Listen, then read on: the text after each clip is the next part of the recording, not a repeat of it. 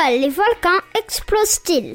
Je suis allée sur le Vésuve avec mes parents. Ils m'ont expliqué qu'est-ce que c'était qu'un volcan. Ils m'ont dit que parfois ça explosait et qu'on appelle ça une éruption. Quoi qu'il en soit, j'ai posé toutes ces questions à mes parents et voilà ce que j'ai compris. Bah pourquoi? Pourquoi? Pourquoi? Pourquoi? Pourquoi? Pourquoi? Et pourquoi qu'il dit pourquoi? C'est l'occasion de grandir moins. D'ailleurs, c'est quoi un volcan exactement? Pour comprendre ce qu'est un volcan, il faut aller au centre de la Terre.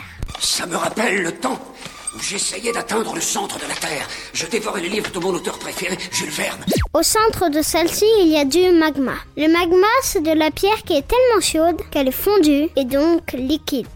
On le trouve à environ 30 km sous nos pieds. Maintenant, il faut regarder ce qui se passe en surface. La surface de la Terre est composée de plaques. Ces plaques bougent. Parfois, elles se rentrent dedans, parfois elles s'éloignent. Si elles se rentrent dedans, les deux plaques poussent vers le haut et ça crée ainsi une montagne. Au centre de la montagne se crée un tuyau dans lequel s'engouffre le magma pour créer une chambre magmatique. C'est comme un énorme réservoir rempli de magma. Et au-dessus de ce réservoir, une cheminée permet d'évacuer le magma. Le magma à l'air libre, on appelle ça de la lave. Pas de panique C'est seulement de la lave Oh De la lave en fusion qui tue Et la lave coule le long de la montagne et durcit pour redevenir de la pierre. Quand les plaques s'éloignent, il n'y a plus de croûte terrestre et le magma peut s'échapper et déborder. Des couches et des couches de lave s'empilent. Elles durcissent. Puis d'autres s'ajoutent, durcissent. À force de sécher et d'ajouter de nouvelles couches de lave, le tas grandit, grandit, grandit et ça devient un volcan. C'est le volcan Six abeilles Dans les deux cas, la lave peut sécher et redevenir de la roche. Et en séchant, ça bouche le haut de la cheminée du volcan. En haut du volcan, il y a un cratère, mais pas de trou, qui permet de voir la lave. Certains volcans sont bouchés depuis tellement longtemps qu'ils sont couverts d'une prairie. Dans ce cas-là, on dit que le volcan dort. T'aurais pas pu me réveiller? Bah figure-toi que quand tu dors, ça me repose un peu, même si tu ronfles. Ok, mais qu'est-ce qui réveille le volcan alors? Et pourquoi parfois ça fait des explosions? En fait, c'est à cause de la pression du magma à l'intérieur du volcan.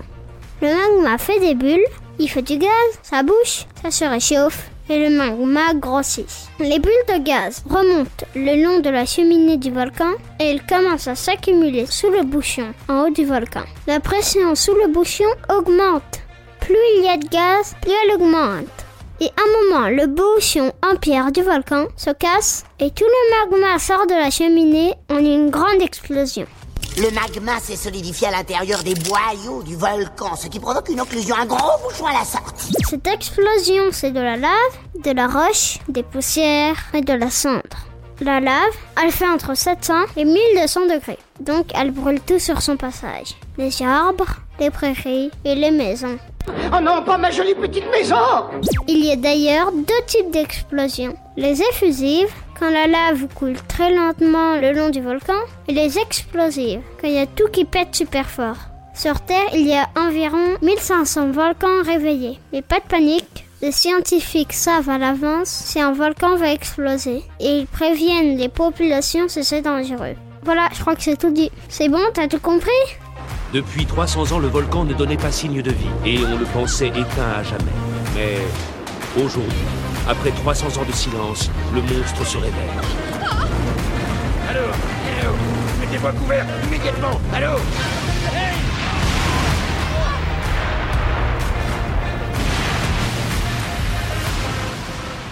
On tire ma